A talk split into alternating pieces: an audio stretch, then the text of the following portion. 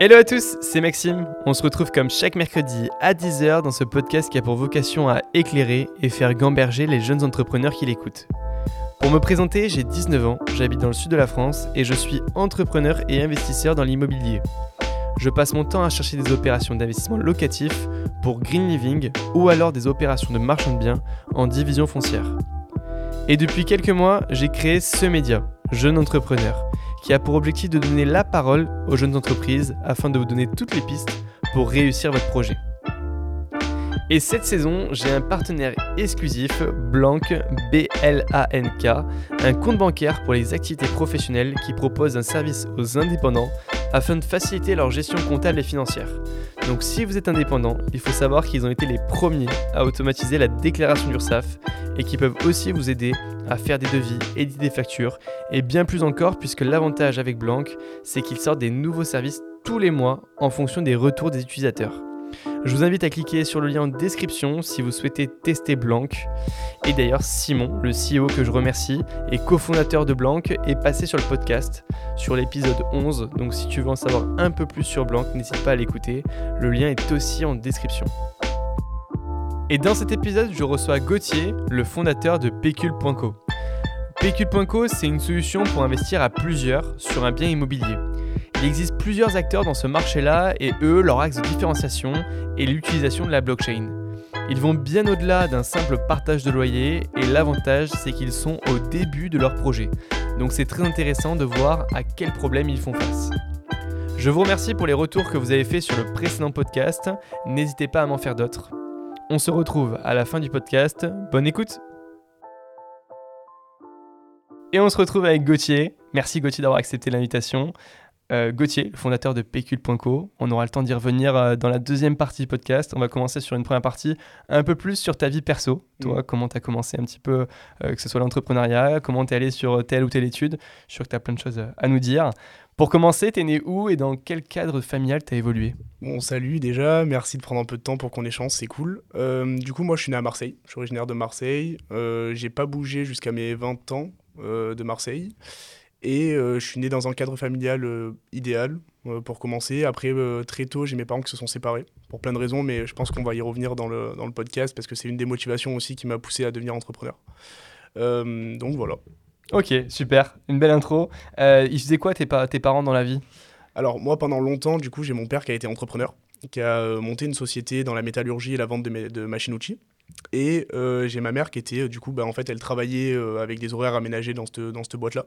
Du coup, elle consacrait beaucoup de temps pour nous élever avec mon frère. Et donc après, donc bon, comme j'ai dit, on y reviendra, mais après ils ont pris tous les deux des chemins différents. Ma mère, elle est devenue cadre dans une société de location de photocopieuses. Ok.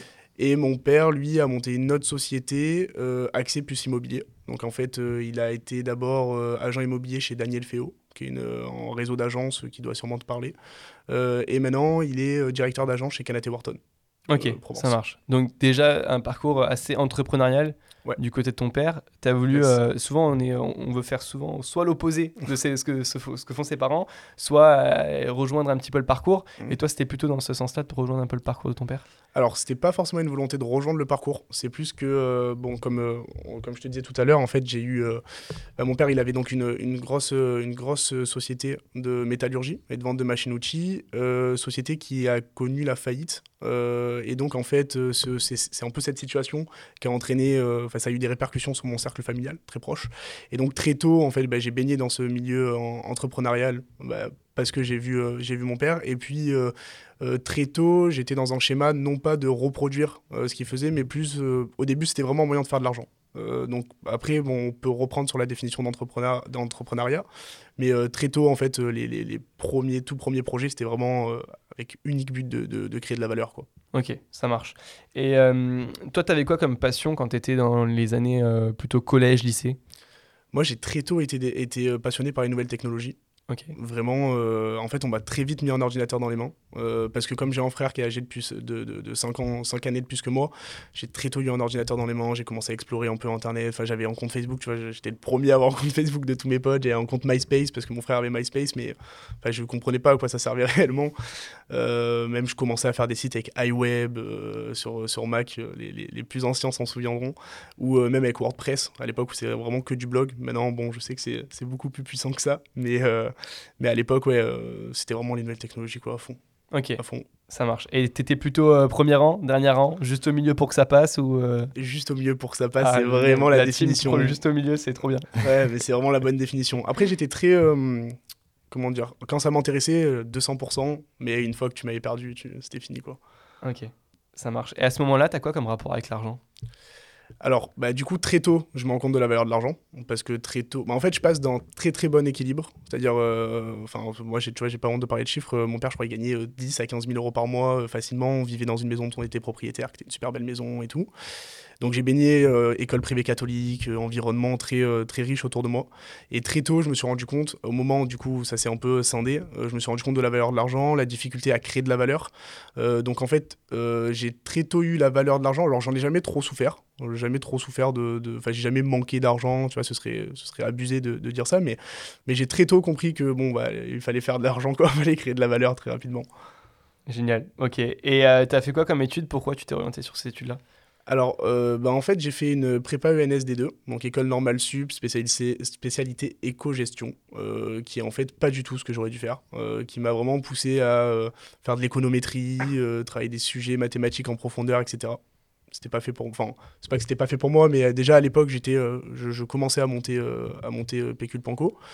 Euh, et donc après ça, j'ai quand même, en fait, de par la vision que j'ai eue de, l'entrepreneuriat à travers le prisme de mon père, je me suis dit, bon, ok, euh, faut quand même que je sécure un certain domaine d'expertise, il euh, faut quand même que je sois, je sois un expert dans certains domaines.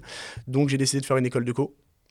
Et donc là, je suis en PGE, année de césure, et, et voilà, et plus ça va, plus, plus je m'investis dans l'entrepreneuriat, et, voilà, je me pose des questions. Tu développes Pécule.co. Ça nous fait une belle transition pour, pour parler de, de Pécule. c'est quoi Pécule.co alors c'est une plateforme d'investissement immobilier tokenisé. Donc là, comme ça, c'est hyper barbare. Mais en réalité, c'est un moyen d'investir dans l'immobilier à partir de 10 euros, de façon rapide, liquide et intuitive. Ok, super. Comment ça, ça fonctionne euh, réellement? Comment ça se passe si on veut investir euh, sur Pecule.co Alors de façon très simple, euh, tu vas mettre un ticket, donc à partir de 10 euros et tu vas acheter euh, des tokens ERC20. Bon, on aura le temps peut-être de rentrer un peu plus dans cette partie-là technique, mais donc l'idée c'est que tu vas acheter une unité immatérielle qui va matérialiser en pourcentage d'une maison qui est mise en location. Et donc la détention de ce jeton va te donner le droit de percevoir des loyers. Ce jeton, tu vas pouvoir le revendre quand tu veux sur un marché secondaire à la valeur du marché. Donc en d'autres termes, en fait, c'est un peu la SCPI 2.0. Euh, puisque euh, tu n'as pas de ticket d'entrée trop élevé, puisque tu accèdes à partir de 10 euros, tu perçois tes loyers, et en plus, tu peux liquider ton investissement quand tu veux.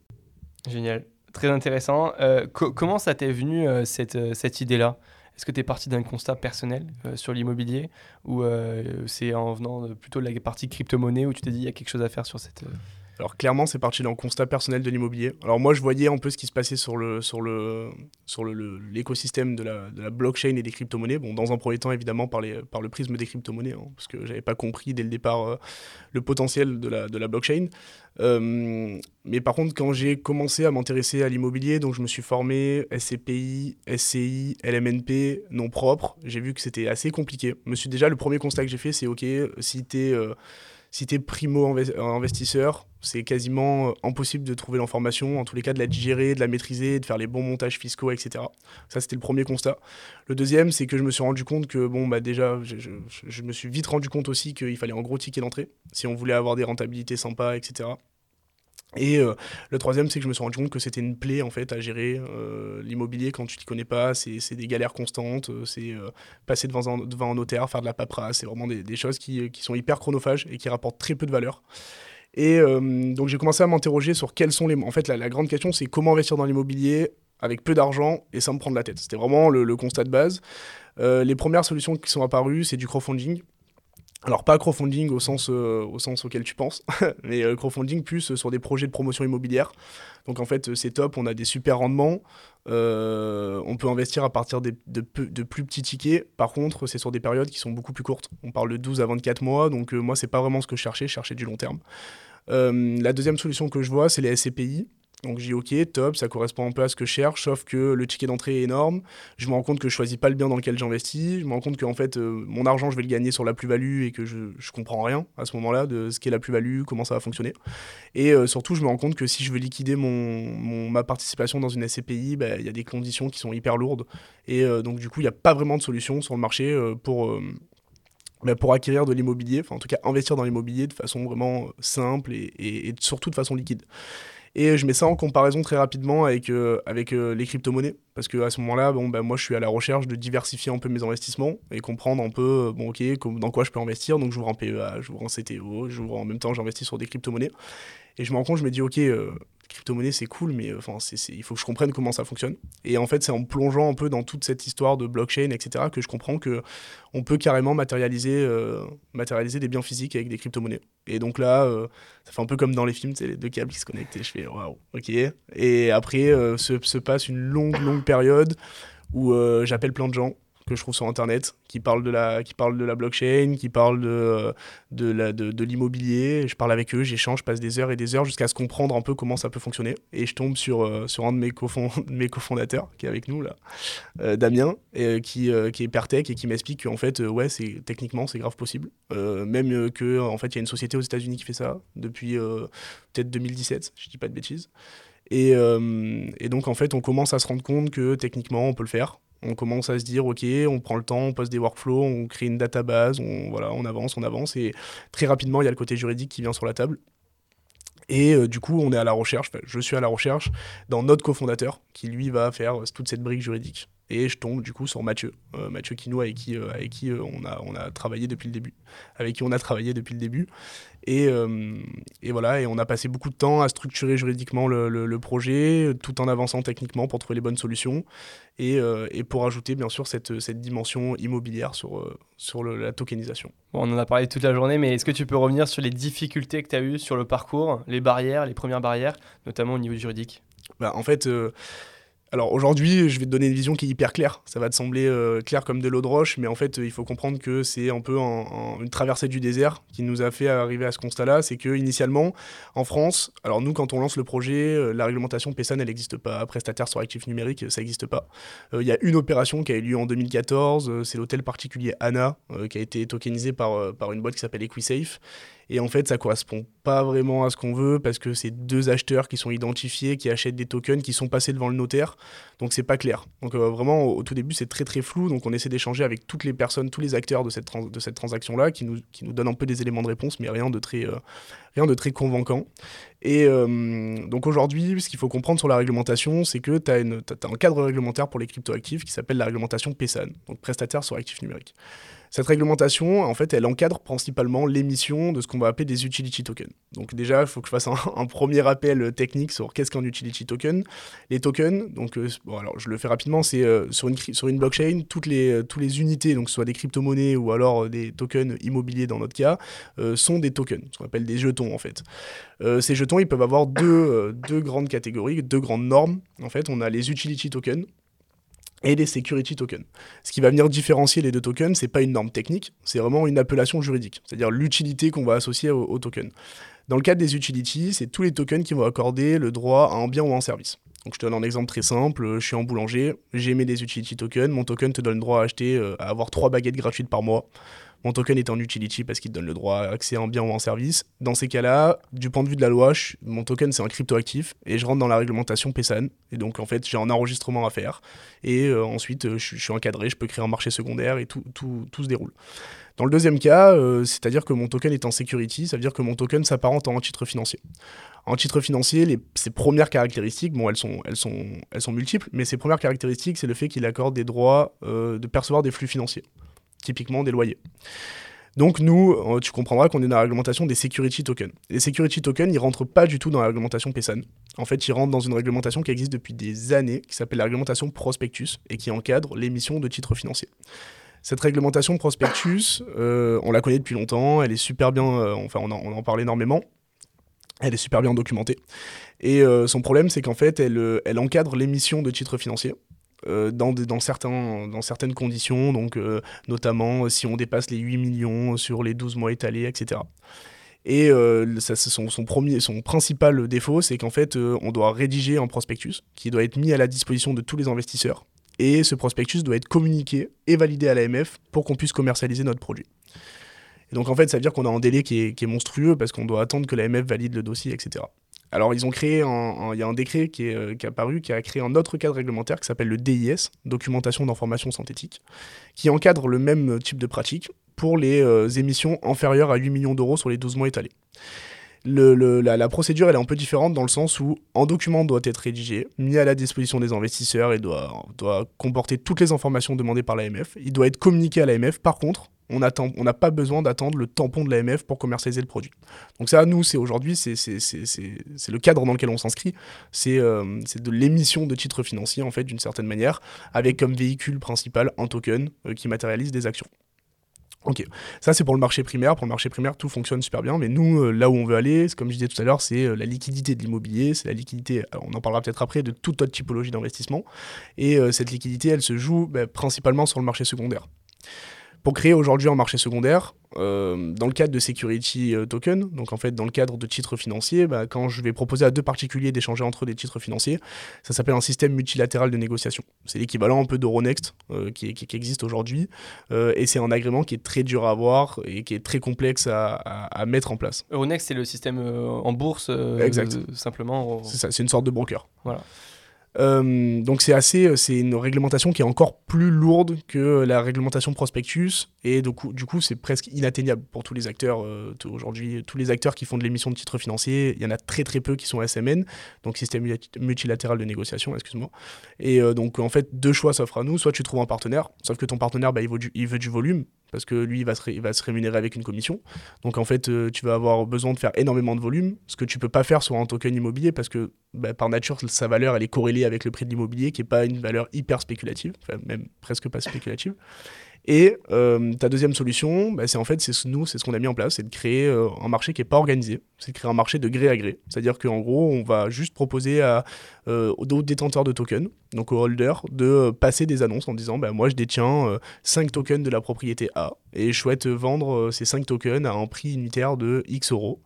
Et on va avoir un acquéreur qui va pouvoir se balader sur ce qu'on appelle la marketplace, donc en fait la, page de, publication des ordres de vente et pouvoir rentrer en contact avec le, avec le, le, le, le vendeur et euh, réaliser leurs transactions directement via leur espace. Euh, et nous, bien sûr, on rentre pas euh, en cadre dans ce process-là, on ne, on, ne, on ne, détermine pas le prix par le croisement de l'offre et de la demande, on, a, fait vraiment juste en fait, de la mise en relation entre des gens qui veulent acheter et vendre. Alors il faut savoir que pour cette activité-là aussi, on est, euh, on est agréé par euh, l'ACPR et, euh, et par l'ORIAS en tant qu'intermédiaire en financement participatif, qui nous permet du coup d'avoir aussi cette activité d'intermédiation entre particuliers pour faire du financement. Ok, ça marche.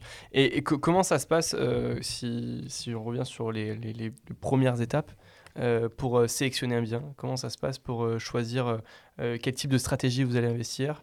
Vous, êtes, euh, vous avez choisi entre vous trois Vous êtes euh, euh, réunis avec des membres de la communauté pour décider de ça ou alors, les biens sur lesquels on investit, nous, il faut bien comprendre qu'aujourd'hui, l'idée, c'est de mettre à disposition des particuliers en produits hyper tech, hyper deep, en fait, parce que c'est quelque chose qui, est assez, qui est assez technique au final. les grosses complexités, elles sont certes techniques, mais surtout juridiques. Nous, c'est nos sujets de prédilection, en fait, c'est sur ces sujets-là qu'on avance. Maintenant, le, toute la partie immobilier, évidemment, nous, en fait, on a pour objectif de la sous-traiter avec des partenaires, typiques euh, Green Living, euh, pour aller euh, sélectionner des biens et garantir surtout une rentabilité, parce que l'idée, nous, c'est pas forcément, on n'aura peut-être pas les plus belles rentas, on n'aura peut-être pas 12 ou 13% de rentabilité annuelle. Par contre, on veut avoir des biens qui sont proches, proches de nos utilisateurs donc euh, sur des villes en France. On n'a pas envie d'aller euh, sur des marchés au Portugal ou aux États-Unis où on sait qu'on a des jolies rentabilités. On veut rester en France. On veut proposer des biens qui ont, donc comme je disais, des rentas honnêtes. Donc on, parle entre 5 et 7% euh, pour les meilleurs. Et, et, on veut le faire avec des professionnels de l'immobilier. On veut pas se laisser la chance de faire une erreur. Enfin, de, en tout cas, on veut pas avoir la, possibilité de faire une erreur. On veut travailler avec des gens qui connaissent le marché, des gens dont c'est le métier et euh, qui vont garantir euh, la bonne gestion des biens immobiliers et la bonne, le bon sourcing en fait des biens immobiliers. Aujourd'hui, nous en interne, euh, on, dans, le cadre de sélection des biens immobiliers, évidemment, on jette en œil et on travaille aussi avec des advisors qui font de l'immobilier depuis longtemps, qui nous permettent de prendre les bonnes décisions. Mais dans tout le process, que ce soit le sourcing la rénovation, la mise en location ou la gestion locative ou le montage fiscal qui est associé à un bien immobilier. On, vraiment, on va, alors on travaille main dans la main avec, euh, avec ces partenaires-là, mais, mais on ne va pas être euh, à l'origine de tout, de tout ce process-là. Ok, ça marche. Tu disais que tu t'étais donc associé avec euh, deux autres personnes. Mmh. comment s'est passé cette association-là? Comment vous êtes décidé de finalement de vous marier? Parce qu'une association, c'est quasiment un, mariage sur ce projet-là. En fait, ça s'est fait hyper naturellement. Enfin, en tout cas, après, ils en parleront peut-être mieux que moi, mais pour moi, ça s'est fait hyper naturellement. en fait, très vite, la première personne avec qui je me suis associé, c'est euh, Damien, euh, le CTO. En fait, euh, bah, on a juste commencé à discuter de ce projet-là. On était tous les deux animés par ce truc-là. Et on était persuadés tous les deux qu'il y avait quelque chose à faire. On avait aussi conscience, alors lui peut-être plus que moi, même s'il n'a pas montré au début que ça allait être très compliqué. Mais, mais je pense qu'il fallait que je trouve quelqu'un assez fou pour, pour, me suivre dans ce, dans, dans, dans, dans ce, dans ce délire-là. Et je pense que c'est aussi l'avantage qu'on a eu dès le départ, c'est que tous les gens qui auraient pu nous concurrencer sur ce domaine-là, ils avaient conscience de toute euh, la complexité, euh, qu'elle soit technique ou juridique de ce projet-là, et en fait, elles avaient aucun intérêt à y aller. Euh, avec du recul, maintenant, quand je regarde rétrospectivement, je me dis, un mec qui connaissait tout ce domaine-là, en fait, il y allait pas. Tu vas pas parce que tu as plein d'autres. Enfin, je veux dire, moi, tu vois, j'ai parlé avec quelqu'un il y a pas longtemps, avec qui j'avais échangé au tout début, et qui m'avait fait rentrer dans un groupe Discord, où il y avait un peu toutes les têtes de la, de la blockchain à ce moment-là. Et le premier message, quand il me présente et qu'il dit que je veux faire de la tokenisation immobilière, les gens disent, c'est en fou. En parlant de moi, tu vois. Et, en fait, je me rends compte, et sur le coup, je comprenais pas, j'étais un peu frustré. Je me dis, mais euh, les gars, vous êtes bêtes, c'est une évidence, c'est ça qu'il faut faire et tout. Et avec du recul, je me dis, mais en fait, euh, enfin, le, rapport euh, investissement-retour pour un mec qui faisait déjà de la blockchain et de la crypto à ce moment-là, il était tellement plus rentable pour eux de facturer 10 000 euros les deux heures de conférence qu'ils allaient faire dans des grands groupes pour expliquer ce que c'est que la blockchain à des gens de, qui ont 50 ans et qui comprennent pas. Euh, bah, en fait, euh, enfin, c'est ça l'avantage qu'on a eu. Parce que euh, au moment où nous on se lance, moi je suis pas un spécialiste de la blockchain. Alors j'ai fait en sorte d'apprendre, mais à ce moment-là, j'ai aucune connaissance technique. À ce moment-là, la seule caractéristique que j'ai qui fait que je peux potentiellement monter ce genre de projet, c'est que je suis assez fou pour, euh, pour le faire. Vraiment, euh, techniquement, je suis pas la bonne personne. Souvent, on dit euh, c'est les bonnes personnes qui font les bons projets. là, en tous les cas, moi, j'étais vraiment pas la bonne personne d'un point de vue technique. Peut-être d'un point de vue folie, j'étais la bonne personne, mais, mais c'est tout. Donc ça, c'était pour la partie... D'un point de vue incarnation du projet. Parce que ça, c'est pas à sous-estimer aussi, quand même. Tu, on a discuté toute la journée. Ton projet, tu le vis tu l'as, été perfusé par ton projet. Donc euh, c'est, aussi peut-être le premier aspect qui fait que tu as beau être le tech finalement de, de la bande et connaître par cœur le développement d'un site web, etc., et de monter n'importe quel site web pour n'importe quelle société, pour n'importe quel projet, si jamais tu n'es pas perfusé par ton projet, derrière ça avance pas quoi. Et ça marche pas et ça fonctionne pas et tes clients ils sont pas contents. Enfin bref tu vois ce que je veux dire? Ouais non mais je pense que donc tu l'incarnes ton projet. Ouais je pense que de toute façon ça c'est l'étape euh, numéro une quoi. Enfin je veux dire si t'es pas perfusé ça ça ira nulle part. Mm. euh, après si t'es perfusé ça peut aller nulle part aussi. Mais euh, en tous les cas je pense que c'est une condition si t'es que fou et pas bien entouré etc on est d'accord que ça va. Ça ira pas très loin. pas très loin. Ça marche du coup, parce que là, j'étais un peu euh, storytellé la partie comment j'ai rencontré euh, Damien, mais je t'ai pas parlé de Mathieu, parce qu'il y a une petite anecdote assez rigolote, c'est que euh, du coup, Mathieu, en fait, moi, à ce moment-là, on a techniquement, on a posé à, peu près le cadre. Ok, on se pose des questions juridiques et on se dit, bon, ça va être très très compliqué, va falloir qu'on trouve un troisième mec assez fou pour, pour nous rejoindre. Et en fait, euh, je fais euh, très simplement, en fait, je tape euh, avocat, crypto-monnaie, avocat, droit immobilier, et je parle avec plein de gens. Et je vois les mecs qui sont assez fous pour me répondre, les mecs qui sont assez fous pour avoir déjà des connaissances sur le sujet et me dire ça se passe comme ça et tout. Et de fil en aiguille, en fait, je me retrouve à discuter avec Mathieu. Et, et je lui présente le truc et il me dit que c'est des sujets qu'il connaît, qu'il est, qu'il est, est, est assez calé sur ce sujet-là. Et on parle, on parle, on parle, on parle. Et voilà, de fil en aiguille, on, on bosse ensemble sur ces sujets-là. Euh, et, il s'avère en fait que quand j'appelle Damien et que je lui dis ouais j'ai rencontré Mathieu, euh, voilà tac tac tac, il me dit ah mais je, crois que j'ai déjà euh, j'ai déjà discuté avec lui, on a déjà échangé sur des projets. Donc en fait au final, ce qui est rigolo c'est que j'aurais pu tomber sur n'importe lequel, n'importe et, lequel et je tombe sur le seul que que le CTO connaît quoi. Alors qu'il me le recommande même pas à ce moment-là, il me dit même pas, il n'a pas la présence d'esprit de me dire ah j'ai échangé avec un tel. Ça pourrait être bien. L'histoire est belle. Euh, c'est. Euh, il y a beaucoup d'acteurs sur le marché aujourd'hui. Il y a énormément d'acteurs qui euh, fractionnent l'immobilier. C'est quoi votre axe de différenciation par rapport aux autres? Alors, ce qu'il faut comprendre, c'est qu'aujourd'hui, fractionner l'immobilier, il y a plein de façons de le faire. Déjà, c'est fractionner l'immobilier, ça fait des années que ça existe. Ça s'appelle de l'indivision. C'est acheter de l'immobilier à plusieurs. C'est, on, ne réinvente rien. L'indivision, pour donner un peu une stat, ça existe depuis le Code civil. Hein. C'est rentré dans le code civil. Bien sûr, ouais. Donc, euh, enfin, tu dois le savoir, mais euh, Ouais. pour te dire à quel point c'est c'est ancien. Et euh, donc, il y a plein de façons de le faire. Maintenant, la question, c'est euh, quelle est la manière de le faire qui est la plus, euh, qui, qui accorde le plus de valeur aux utilisateurs, enfin aux investisseurs. Aujourd'hui, tu as de l'immobilier fractionné, euh, de l'investissement euh, donc fractionné sur, des sur, des sur du crowdfunding avec de la promotion immobilière, etc., où, finalement l'investisseur il capte très peu de valeur. Tu as les SCPI où en fait elles se goinfrent sur la plus-value.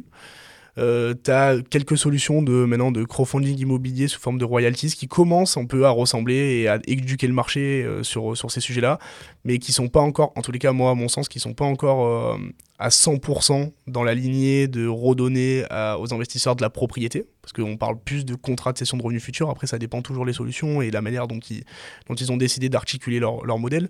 Mais euh, l'idée, c'est vraiment, en fait, nous, là où on va se différencier euh, principalement, c'est que nous, aujourd'hui, quand tu achètes un token et que tu investis chez Pécule, tu ne souscris pas en contrat, tu deviens propriétaire de l'immobilier. Tu deviens actionnaire d'une société qui détient un bien immobilier. Et ce droit-là, il est irrévocable, il est inscrit dans la blockchain, il est immuable. C'est-à-dire qu'une fois que tu as acheté ton token, bon, à moins que tu le cèdes sur le marché secondaire, hein, mais une fois que tu as acheté ton token, personne ne peut venir te dire que tu n'es pas propriétaire du, du bien dans lequel tu as investi. Et quand tu le cèdes, finalement, tu cèdes aussi ce droit-là. Ce Évidemment. droit, forcément. euh, Évidemment, quand tu le cèdes, tu cèdes ce droit-là contre une rétribution euh, monétaire. Le deuxième, euh, le deuxième aspect, et peut-être que tu, tu veux aller un peu, un, peu, un peu plus en profondeur plus tard dans ces aspects-là, c'est que aujourd'hui, les solutions de crowdfunding immobilière, en fait, elles s'arrêtent à une proposition de valeur triple que nous, on a aussi et qui est évidemment le cœur du produit. hein, c'est investir dans l'immobilier à partir de 10 euros, en gros, percevoir tes loyers et avoir de la liquidité sur tes investissements. C'est les trois grandes caractéristiques aujourd'hui de toutes les plateformes d'investissement immobilier, qu'elles soient fractionnées ou non, que ce soit des SCPI ou des, ou des, solutions de crowdfunding. Maintenant, nous, grâce à la blockchain, on va venir rajouter une quatrième dimension qui va être la collatéralisation. L'idée, c'est que aujourd'hui, euh, donc dans un système bancaire classi- classique, tu peux hypothéquer ton bien immobilier pour euh, bah, emprunter de l'argent. Parce qu'on considère que ton bien immobilier il a une certaine valeur fixe et que, euh, et que du coup, bah, c'est un- c'est une sorte d'apport, une sorte de garantie qui te permet d'avoir de l'argent en échange. En fait, ce, processus, bah, il est totalement réplicable sur la blockchain, en fait, sur, sur ce qu'on appelle la DeFi, donc la finance décentralisée, sur des processus, sur des protocoles pardon, de finance décentralisée. Et donc l'idée, c'est que tu vas pouvoir euh, donc déposer ton token qui est adossé à une propriété, qui a donc une valeur fixe parce qu'il est corrélé avec euh, une valeur de marché, une valeur d'un bien immobilier, et emprunter de l'argent grâce à, grâce à grâce à ton token, grâce à ton hypothèque sur ton token. Et ça, c'est une dimension aujourd'hui qui est très compliquée à développer, il faut éduquer le marché, et c'est des sujets que tu, tu connais, on a eu l'occasion d'en discuter aujourd'hui, mais, euh, mais c'est des sujets, je pense, qui à terme font vraiment de pécule et des solutions de tokenisation immobilière une vraie révolution sur le marché de l'immobilier, euh, plus que, que ce qui existe dans les solutions de crowdfunding classiques ou de SCPI classiques. Comment tu fais travailler ton argent avec un collatéral? En fait, tu déposes ton, ton token, qui lui est considéré comme, un, comme, un- comme une hypothèque, et grâce à ce Donc token-là... le token qui détient en fait le bien immobilier, la- le titre de propriété. Exactement. Bah, en fait, tu vas, tu, c'est- c'est- imaginons que tu ailles chez ton banquier et que tu lui montres ton titre de propriété ou les clés de ta maison et tu lui dis voilà, moi j'ai une maison qui vaut 200 000 euros. Ok, je te, je, te, je te la donne en garantie et en échange, je veux 50 000 euros. Ok. Ton banquier te dit ok, moi je te prête tes 50 000 euros. Par contre, euh, si jamais il se passe X ou Y, je te garde ta maison. Et c'est exactement le même principe avec du, avec du token immobilier. Donc en fait, tu fais, tu fais travailler ton argent parce que déjà tu perçois tes loyers. Donc ça, c'est la première étape. La deuxième, tu vas collatéraliser ton token, tu vas récupérer de l'argent, et cet argent, tu vas pouvoir le placer, évidemment. C'est ça, le, le- tu vas pouvoir après stacker cet argent, l'utiliser sur des protocoles, et, et en fait, c'est euh, c'est un système de création de valeur. Et c'est vraiment toutes les valeurs qui sont à l'origine du Web3. C'est-à-dire que le Web3, initialement, l'idée, c'est de redonner du pouvoir aux utilisateurs. C'est de redonner du pouvoir aux, gens qui créent de la valeur. Aujourd'hui, on parle de blockchain, c'est un système qui est... euh, qui n'a pas qui, enfin, on, on dit que c'est un système sans intermédiaire, mais en fait, c'est un système qui n'a pas besoin d'intermédiaire. C'est surtout ça qu'il faut, qu'il faut comprendre. C'est que euh, ce système-là, le, système en lui-même, on ne réinvente rien. Le prix hypothécaire, enfin, c'est des choses qui, existent depuis des années. Sauf que là, en fait, on le fait sans avoir le, tampon d'une banque, sans passer par un organisme qui va vérifier toutes tes conditions de crédit. La seule condition, c'est est-ce que tu as ton collatéral? Si oui, tu peux emprunter. L'histoire est finie, quoi. Génial. Ok, très simple, euh, très compréhensible. C'est quoi la stratégie que vous avez de revente ou d'arbitrage des biens que, que vous allez avoir sur Pecul.co L'idée, c'est toujours pareil. C'est de travailler avec des gens qui connaissent le marché de l'immobilier, qui savent comment faire. Donc, en fait, nous, il y a plusieurs possibilités. Soit on décide de prendre la décision, nous, à 100%, et de dire, OK, on va décider, nous, parce qu'on pense que c'est le bon moment de revendre. On pense que c'est pas la décision la plus faire. Parce que depuis le début, nous, nos valeurs, un peu euh, comme chez vous, chez, Green Living, c'est vraiment d'avancer main dans la main avec nos utilisateurs, de vraiment créer quelque chose ensemble avec notre communauté. Et on pense que ça a beaucoup plus de sens de donner cette décision aux propriétaires en réalité. Et les propriétaires, bah, c'est les, utilisateurs, c'est les, holders. Donc, pour prendre cette décision-là, en fait, euh, à terme, on va créer ce qu'on appelle une DAO, donc un système de gouvernance. Et donc, l'idée, c'est que chaque personne qui détient un, token va avoir la possibilité de voter euh, pour une vente ou euh, contre une vente. Euh, et donc, euh, si la majorité vote pour une vente, ben, on rentre dans un process de vente. Évidemment, les propositions de vente vont se faire uniquement lorsque, avec nos partenaires, on estime que ça a du sens et que voilà. Ça se justifie. Quoi. Exactement. On va pas proposer dès la première année. c'est dommage. Et du coup, ce, système de vote, forcément, il sera indexé au niveau au tantième, en fait, finalement, de parts qu'on aura dans, dans, le bien. Exactement. Ok. En fait, le nombre de, disons qu'il y ait 10 000 tokens sur une propriété, si tu as 5001 tokens, tu as la majorité. Ok, nickel. Hyper clair. Euh, est-ce qu'on peut investir facilement dans Pecule.co sans être familier avec la blockchain? Évidemment. C'est tout le combat qu'il y a derrière Pecule.co. L'idée, vraiment, c'est de dire aujourd'hui, d'investir avec une carte bleue, de, de, de, mettre des euros, de percevoir ton token. Ton token, c'est une unité de compte, au final. C'est un titre de propriété. Si aujourd'hui, tu veux mettre 100 euros 10 euros, 50 euros, 70 euros, et que tu veux ne jamais revendre ton token, tu veux ne jamais le collatéraliser, tu veux juste percevoir tes loyers, s'il n'y a aucun problème. Tu, tu perçois tes loyers en euros Bien sûr. simplement. Évidemment. Et, et, et l'idée, c'est que même, on va plus loin, nous, dans le process, c'est qu'on va prendre par la main tous les utilisateurs en leur créant leur propre wallet custodial si demain tu euh, es hyper familiarisé avec la, avec la, blockchain, que tu as ton MetaMask et que euh, tu es euh, tu penses que détenir tes clés privées, et je pense que c'est une bonne chose d'ailleurs, détenir tes clés privées, c'est important. Euh, dans ces cas-là, tu peux venir, tu mets ton MetaMask et tu, tu, restes dans ton, dans ton euh, microcosme fermé et tu sais qu'il n'y a pas de risque. Si aujourd'hui tu connais pas la blockchain, que tu as juste une carte bleue et que tu as envie d'investir dans l'immobilier à partir de 10 euros, nous, on va te prendre par la main, on va t'accompagner tout au long du process. On va te créer ton wallet, on va t'accompagner sur ta vérification d'identité, on va te montrer comment ça fonctionne, on va te faire un tuto, on va même, même plus loin parce qu'on organise des démos tu vois, euh, où en, fait on peut échanger. L'idée c'est vraiment, peut-être qu'on pourra pas le faire, tu vois, à terme, parce qu'il y aura trop de, trop de personnes ou, quoi, mais en tout cas pour le moment, l'idée c'est vraiment d'avancer de, de, tous ensemble, quoi. Ok, donc il y a vraiment un aspect aussi de démocratisation de la partie blockchain, de la partie crypto-monnaie? Clairement. Démocratisation, éducation du marché. C'est vraiment les deux mots, euh, et évangélisation du marché. Euh, c'est vraiment les trois, les trois mots qui, qui aujourd'hui sont nos priorités parce que techniquement, on est bon, on y est, on a un, DIP. Alors peut-être, enfin, tu me diras, tu me lanceras sur ces sujets-là peut-être après, mais euh, techniquement, on est bon. Juridiquement, on a un modèle qui se tient. Bon, évidemment, on se tient prêt à toute évolution pour pouvoir avoir un, modèle encore plus fluide et encore plus euh, qui colle encore plus à notre activité. Mais aujourd'hui, vraiment, ce qu'on veut faire, et c'est ce qu'on fait hein, d'ailleurs, c'est avancer avec nos utilisateurs, euh, comprendre leurs problématiques, comprendre comment améliorer leur expérience utilisateur, et, évidemment, euh, il va falloir éduquer le marché, il va falloir, euh, va falloir se, se, un peu se battre pour faire comprendre euh, quel est le, pourquoi nous on a un discours de vérité. Quoi. Ok. Et tu parlais donc du système ERC20, e j'imagine. Donc c'est, est-ce que tu peux expliquer un petit peu quelle est la différence avec les autres blockchains, les différences qu'il peut y avoir, et pourquoi vous avez choisi d'utiliser celui-là? C'est très simple. ERC20, c'est une norme. Donc en gros, tu as plusieurs normes sur les tokens, c'est des normes techniques, c'est des caractéristiques. Par exemple, tu vas avoir des NFT, c'est des normes ERC euh, e 721, si je dis pas de bêtises. Et, euh, et en fait, la différence, ça va être le fait qu'ils soient fongibles ou non. Voilà, c'est juste ça. Euh, et la norme, elle a, elle a une importance technique surtout pour l'utilisation de tes tokens sur des protocoles DeFi. C'est-à-dire que nous, euh, pour être en, en règle, avec la, pour être en conformité avec, euh, avec la loi, on va être obligé d'inclure dans nos smart contracts certaines conditions. Tu vois, donc pour donner un exemple, nous, euh, on, émet nos tokens via notre plateforme. Donc le marché primaire fonctionne via notre plateforme. Par contre, une fois que tu détiens ton token, ben, techniquement, tu pourrais l'échanger avec n'importe qui de n'importe quel, quel moyen. Sauf que nous, on est obligé d'un point de vue de la loi, euh, de, connaître les identités de chacun euh, détenteur de holder. Enfin, holder de token, pardon. donc détenteur de token. donc pour ça, on est obligé de rajouter dans notre, dans notre smart contract certaines conditions qui font que le token ne peut être échangeable qu'avec des utilisateurs qui ont préalablement fait leur KYC, donc leur vérification d'identité, via notre plateforme. Et donc ça veut dire qu'on est sur un token ERC20 norme modifiée. Donc, parce qu'on a ajouté plein d'autres conditions qui, qui, qui, font de notre, de notre token un, vrai token immobilier au point de vue de la loi et qui est en conformité. Et, et cette norme-là, elle est importante parce que c'est la manière dont on va référencer notre token dont, va, dont, les plateformes de, de, de protocole type AAV va, va, vont référencer notre token. Euh, pour venir aussi, pour répondre à ta question sur le choix de, des blockchains, alors c'est un, un, sujet qui est permanent, euh, parce que évidemment, comme tu le sais... Ça se modifie euh, régulièrement. Le, alors nous, on change pas de blockchain. Par contre, c'est un sujet évidemment qui est, sur lequel on est, on est, on est alerte, puisque il faut comprendre que quand on fait une transaction sur la blockchain, on va rémunérer les personnes qui, font, qui exécutent les, les algorithmes qui permettent de minter des blocs. ça, c'est la proof of work.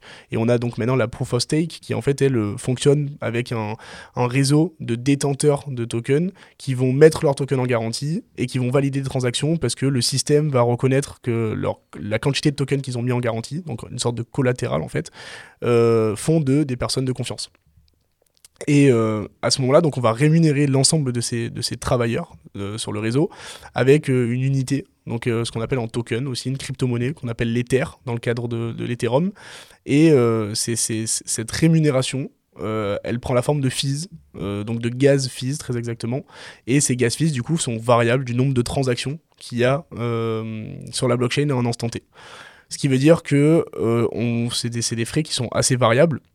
Donc nous, on a pris une décision, c'est que on a décidé d'aller sur la blockchain Ethereum là où en fait on a les plus gros frais. même si on arrive à les contrôler, à les prédire, etc., de façon plus ou moins exacte, c'est là où il y a le plus de frais. Par contre, c'est la blockchain qui est la plus solide et euh, la plus décentralisée qui existe aujourd'hui. Et comme nous, le choix, c'est vraiment bah, d'avoir un produit qui, euh, qui peut presque ne pas être critiqué, si tu veux. Euh, on veut pas qu'on soit critiqué parce que c'est centralisé, on veut pas qu'on soit critiqué parce qu'on détient les clés privées, on veut pas qu'on soit critiqué parce qu'on affiche mal les rentabilités, on veut pas qu'on soit critiqué parce qu'on détient pas vraiment de l'immobilier. Ben, on a décidé de passer par Ethereum, à ronger un peu notre marge en effet, parce qu'on va avoir des plus gros frais. Mais euh, en tous les cas, on sera sur la blockchain la plus solide et celle qui, surtout au moment où on, a commencé à travailler sur le produit, celle qui était la plus, qui faisait le plus de sens, quoi. T'es prêt demain à changer de blockchain si jamais euh, tu vois qu'il y a une énorme opportunité, qu'il y a une blockchain qui est, euh, devient de plus en plus sécure finalement et où les frais sont aussi intéressants pour vous? Nous, en interne, en fait, on doit avoir ce qu'on ce qu'on appelle un DIP. Donc un DIP, c'est un dispositif d'enregistrement partagé. Mmh. Et l'idée, ça va être de suivre l'ensemble des holders, donc de toutes les personnes qui détiennent des tokens. Pour suivre ce, ce DIP, on est obligé de l'enregistrer sur une blockchain. Ce qui veut dire qu'en fait, euh, dès qu'il va y avoir un nouveau token holder ou dès que, enfin en fait, dès qu'une information va changer, que ce soit une, en wallet, que ce soit une, une, en nom ou en prénom sur une KYC, que ce soit euh, une adresse, euh, une adresse de portefeuille parce qu'on va vendre des tokens ou on va avoir un nouveau holder ou, enfin voilà. Nous, il va falloir qu'on l'inscrive dans ce DIP. Donc en fait, quand on l'inscrit dans le DIP, c'est exactement le même fonctionnement qu'une transaction classique sur une blockchain. On paye des fees. Nous, pour limiter ces fees-là, cette, euh, cette partie-là, ce DIP-là, il est hébergé sur une blockchain qui s'appelle Polygon. Euh, et, euh, et, là où en fait les fees sont hyper bas. Ce qu'il faut savoir, c'est que Polygon, c'est une cross-chain, en fait. C'est-à-dire que le langage Solidity qui est utilisé sur la blockchain Ethereum, il peut être utilisé sur, sur Polygon. Et donc, évidemment, qu'on est prêt à switcher, même si c'est pas du tout le plan. pour le moment, en tous les cas, le plan, c'est vraiment de rester sur Ethereum.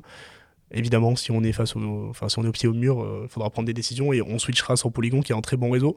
Mais, euh, mais euh, pour le moment, en tous les cas, on a vraiment prévu de rester sur Ethereum parce que c'est, bah, en fait, c'est simplement la blockchain la plus solide aujourd'hui. Et, autant beaucoup de choses sont discutables sur, sur, le sujet des blockchains, autant le fait que Ethereum a un peu l'hégémonie sur, le, sur, sur, les blockchains, c'est presque pas discutable. Quoi. Ok, super. C'est quoi avec, euh, avec Mathieu et, Damien l'impact que vous voulez avoir? Alors, bah, nous, c'est assez simple. L'idée, c'est vraiment de. Comme je te disais, on est, on est, on est sur la même longueur d'onde que les valeurs du Web3 initial, c'est-à-dire de redonner du pouvoir à la communauté. Aujourd'hui, euh, je prends un jeune de 18 ans, d'accord, euh, qui, pour X ou Y raison, a gagné de l'argent. Aujourd'hui, en crypto-monnaie, on en voit de plus en plus des gens qui gagnent de l'argent très jeunes en fait, euh, voir qu'il perd tout parce qu'il va mettre dans un shitcoin, c'est trop dommage. En fait, euh, c'est trop dommage de limiter l'accès à l'immobilier de, cette manière-là. On voit, il y a des gens euh, qui ont une capacité d'endettement qui est dépassée, qui n'ont pas des garanties bancaires suffisantes parce qu'ils sont auto-entrepreneurs, parce qu'ils sont livreurs Uber Eats, parce que, et pourtant ils ont un reste à vivre suffisant pour investir. Et c'est, enfin, voilà, l'idée, c'est vraiment de leur donner accès à l'immobilier parce qu'ils ont soit pas le temps de se former, soit parce qu'ils n'ont pas les garanties bancaires suffisantes, soit parce que ils, ils ont peur en fait juste de, de se lancer dans l'immobilier parce qu'ils se disent, faut que j'immobilise 100, 150 000 euros pour acheter un bien immobilier, faut que je le gère, faut que je mette un locataire dedans si ça se passe mal, si j'ai des loyers impayés. Bah, il y a d'autres solutions qui existent pour ça, pour faire de l'investissement immobilier clé en main. hein. mais, euh, mais là, l'idée, c'est vraiment ce qu'on va venir rajouter, c'est le fait de le faire à très bas prix et avoir une liquidité totale sur l'investissement.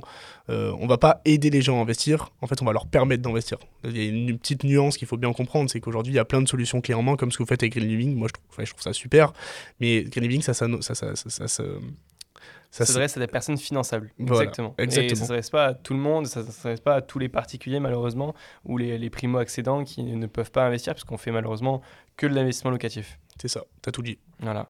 Et euh, donc vous avez euh, pour l'instant levé des fonds Euh, Pas encore, c'est en cours. Est-ce que tu peux nous en parler un petit peu? Alors, on- en fait, nous, on a une vision de la levée de fonds qui est un peu euh, spéciale. Enfin, alors, tu me diras si elle est, spéciale ou si on est dans le vrai, mais euh, on pense que lever des fonds, évidemment, pour financer une croissance, c'est une très bonne chose. Aujourd'hui, on est 100% euh, bootstrappé, mais on, on- c'est vrai qu'on discute avec des business angels, mais surtout pour créer une sorte de board euh, avec euh, composé principalement d'advisors qui peuvent jouer un rôle pivot dans l'activité. Donc que ce soit euh, dans l'immobilier, que ce soit, enfin tu vois, parce que nous aujourd'hui, comme je te disais, on n'a pas cette verticale euh, immobilier à proprement parler, on est obligé de la sous-traiter avec des spécialistes, mais, mais euh, que ce soit avec des personnes qui ont une expérience dans l'immobilier parce qu'ils ont été marchands de biens pendant des années, euh, que ce soit avec des personnes qui travaillent dans des euh, cabinets de conseil et qui eux ont une vision vraiment très euh, très droite et carrée de, du business, qui peuvent nous, nous aider aussi à discuter avec des avec des institutionnels. En fait, nous, on n'est pas du tout, euh, tu vois, on n'est pas du tout dans la ligne de mire des institutionnels. Aujourd'hui, on parle pas le même langage avec eux. Euh, nous, quand on va euh, pitcher, enfin, en tout cas, moi, quand je me retrouve à, pi- à pitcher Pécule, en expliquant qu'on a des tokens E ERC20 qui vont être collatéralisés sur des protocoles de finance décentralisés, enfin, je, te, je te laisse imaginer Ouais, j'imagine. la, la tête des ouais, voilà. Donc forcément, ça passe évidemment par, par un tour de table très léger. Donc aujourd'hui, c'est compliqué de s'avancer sur, sur ce qu'on dit, mais en tout cas, on, on- on y pense, ouais. Ok, c'est prévu, euh, il y a une deadline euh, ou pas encore euh, de fixer? Bah, on, on, on se laisse encore un peu de temps pour, pour fixer le cadre, parce qu'on a vraiment envie de, de, de faire venir des gens qui vont jouer un vrai rôle, et pas forcément de faire venir le premier venu qui veut mettre un, un billet dans, dans, dans Pécule. Mais, cherchez vraiment un business angel plutôt que juste de l'argent. Ah ouais, clairement. Mais même plusieurs, en fait. L'idée, c'est vraiment d'avoir trois, quatre maximum, euh, quatre personnes maximum, mais euh, enfin qui sont, qui en fait, qui ont une bande passante à nous accorder qui est, qui est élevée, quoi. Et c'est assez rare de trouver auprès des business angels ce genre de profil-là, qui en plus ont une appétence pour l'immobilier, une appétence pour la, la blockchain, et qui sont en mesure de vraiment nous apporter euh, l'énergie qui nous manque, l'expérience qui, qui nous manque aussi pour structurer correctement le produit. Ouais, vous quoi. cherchez la perle rare quand même. hein. Ouais. Ouais, Il faut, il faut toujours. Il faut, il faut. Euh, c'est bientôt Noël, donc euh, il faut croire au Père Noël. on, a, on a tout mis sur la liste hein, du Papa Noël. Euh, J'ai l'impression aussi qu'on parle de moins en moins du Web 3 ces derniers temps, moins en moins de la tokenisation immobilière. J'ai l'impression que la, la hype est un peu descendue, on en a parlé ensemble. Est-ce que tu penses que ça peut, sans parler de nuire au projet, mais le ralentir ou mettre un petit peu des barrières? Alors, il y a une vision très simple de ça, c'est que c'est dans les moments de beer market qu'il faut construire. Mais ça, c'est, euh, tu les entreprises qui vont rester, les compagnies qui vont être là avant et après le beer market. Ça va être, elles vont envoyer un signal tellement puissant au marché en disant, nous, on a passé cette, cette phase-là de beer market parce que aujourd'hui, évidemment, et c'est les sujets d'éducation, d'évangélisation du marché, etc. Mais c'est aujourd'hui, il y a un énorme quiproquo qui est fait entre le NFT, crypto-monnaie, tokenisation. Vraiment, et, encore blockchain, j'ose même pas en parler parce que c'est un mot, euh, tu vois, blockchain enthousiaste, c'est presque une blague. Maintenant, de, de mettre qu'on est blockchain enthousiaste quelque part, c'est ça en devient presque une blague, mais il y a un quiproquo qui est, qui est, fait, qui, est, euh, qui malheureusement bah, dessert. Alors, il y a plusieurs visions, tu vois, par exemple, moi, les NFT, euh, il y a plein de projets NFT qui sont hyper cool et qui, sont, qui, qui, ont du sens et dans lesquels il, faut, il faut aller, je pense. Par contre, il y en a plein où je, je, je, je- tu vois, j'ai pas honte de le dire, c'est de la merde. Quoi. En, en, en ré- en réalité, c'est du, c'est, c'est- du bullshit. Et, euh, et malheureusement, je pense que les NFT, même si ce n'est que euh, 1 à 5% de ce que peut être une blockchain, je pense que leur émergence, elle est euh, cruciale et primordiale pour faire connaître la blockchain. C'est la façon la plus simple de faire connaître la blockchain à quelqu'un. Maintenant, ce qui est dommage, c'est que au lieu de, d'éduquer le marché, il y a beaucoup trop d'acteurs qui vont juste chercher à amasser de l'argent en faisant des mints, en, en profitant un peu de leur notoriété et en disant bon ben voilà, je vais faire un mint NFT parce que c'est à la mode, parce qu'on est en plein, en plein bull run et que, que je sais que ça va partir et que je vais, je vais prendre mon chèque. C'est dommage. Après, c'est des choses qu'il faut, euh, c'est des choses qu'il faut, euh, avec lesquelles il faut, il faut, il faut composer. Euh, d'où le travail du législateur aussi. Je pense que le législateur doit travailler main dans la main avec les acteurs de, aujourd'hui, pas forcément que de la tokenisation, hein, vraiment du Web 3 de façon générale. Et pour répondre un peu à ta question, je pense que le Web 3 n'est pas une hype même si au sein du Web3, il y a certains, euh, bah, par exemple des NFT, ça peut être une hype, des crypto-monnaies, ça peut être une hype. Euh, je pense que le, de toute façon, le, fondement euh, même du Web3 finira par triompher sur le Web2, quoi qu'il arrive. de toute façon, on le voit bien, enfin, je veux dire, c'est pas pour rien qu'il y a des entreprises qui achètent des noms de domaine sur des ENS ou qu'il y ait des entreprises qui commencent à lancer des campagnes NFT. Par exemple, en NFT, on, en, bah, on en parlait tout à l'heure, mais des NFT pour de l'authentification de vêtements. Ouais pour moi, ça fait sens. Une blockchain pour automatiser euh, euh, l'inscription en publicité foncière, pour moi, ça fait sens. Une blockchain pour, pour, euh, pour stocker et pour distribuer les dossiers médicaux de façon sécurisée, pour moi, ça fait sens. Tu te retrouves à l'autre bout du monde, tu parles pas la langue, tu as juste un QR code à faire scanner et l'infirmière qui est en face de toi, elle est capable de savoir si tu es allergique à l'Advil ou pas tu vois, à l'autre bout du monde. C'est fou, il y a des choses qui sont. Et pourtant, c'est des applications qui sont hyper simples. Quand tu y penses, c'est vraiment le B à bas de penser à ce genre d'application. Et, et c'est pour ça que, quoi qu'il arrive, euh, in fine, je pense que le Web3 euh, triomphera sur le Web 2. Ok. La question, c'est juste de savoir quand. C'est ça. Et en fait, le problème, c'est que pour avancer sereinement, bon, alors sereinement, c'est presque pas possible, mais pour avancer dans ces, dans ces, dans ces, dans, dans ces domaines-là, bah, il y a un gros travail du législateur qui doit être fait. Euh, d'abord français, mais surtout européen. Et pour que ce travail soit bien fait, euh, il faut que il faut qu'on avance main dans la main avec eux et qu'ils prennent le temps de, même si on voit qu'il y a des évolutions, hein, y a, on sent qu'il y, a un peu je, suis, suis pas forcément d'accord avec ce que tu as dit tout à l'heure. D'ailleurs, tu as dit qu'il y avait plus trop, on n'entendait plus trop parler des projets de tokenisation immobilière. Alors peut-être que c'est moi qui vis dans un microcosme et que je vois en ce moment, mais j'ai l'impression quand même on entend de plus en plus parler d'immobilier fractionné. De, et, en fait, ces sujets-là... Je trouve qu'on en entend moins parler qu'il y a un an. Perso, alors peut-être que c'est moi qui suis moins dans la crypto aussi, j'en sais rien, hein, tu vois, c'est peut-être mon prisme aussi, mais je trouve qu'il y a un an, après il faudrait voir, bah, sur Google, il y a moyen de voir le nombre de fois où on tape, euh, etc. Tu vois, on regardera ensemble, euh, on regardera ensemble après le podcast, mais euh, j'ai l'impression qu'il y a moins de personnes qui s'y intéressent et qui rentrent maintenant. Les gens, je pense, qui, rentrent, finalement, c'est des gens qui sont déjà, qui continuent d'investir, qui continuent de croire en ces projets-là. Mais est-ce qu'il y a de nouvelles personnes qui rentrent aujourd'hui alors qu'on entend moins parler, rien que dans les médias Les médias, on entend beaucoup moins parler de crypto-monnaie. Euh, le dernier événement euh, dont on a entendu parler dans les médias, c'est FTX. Quoi. Donc, euh, si tu veux, il n'y a, a, pas de grand événement positif dans les médias dont on entend parler dans le monde de la crypto-monnaie.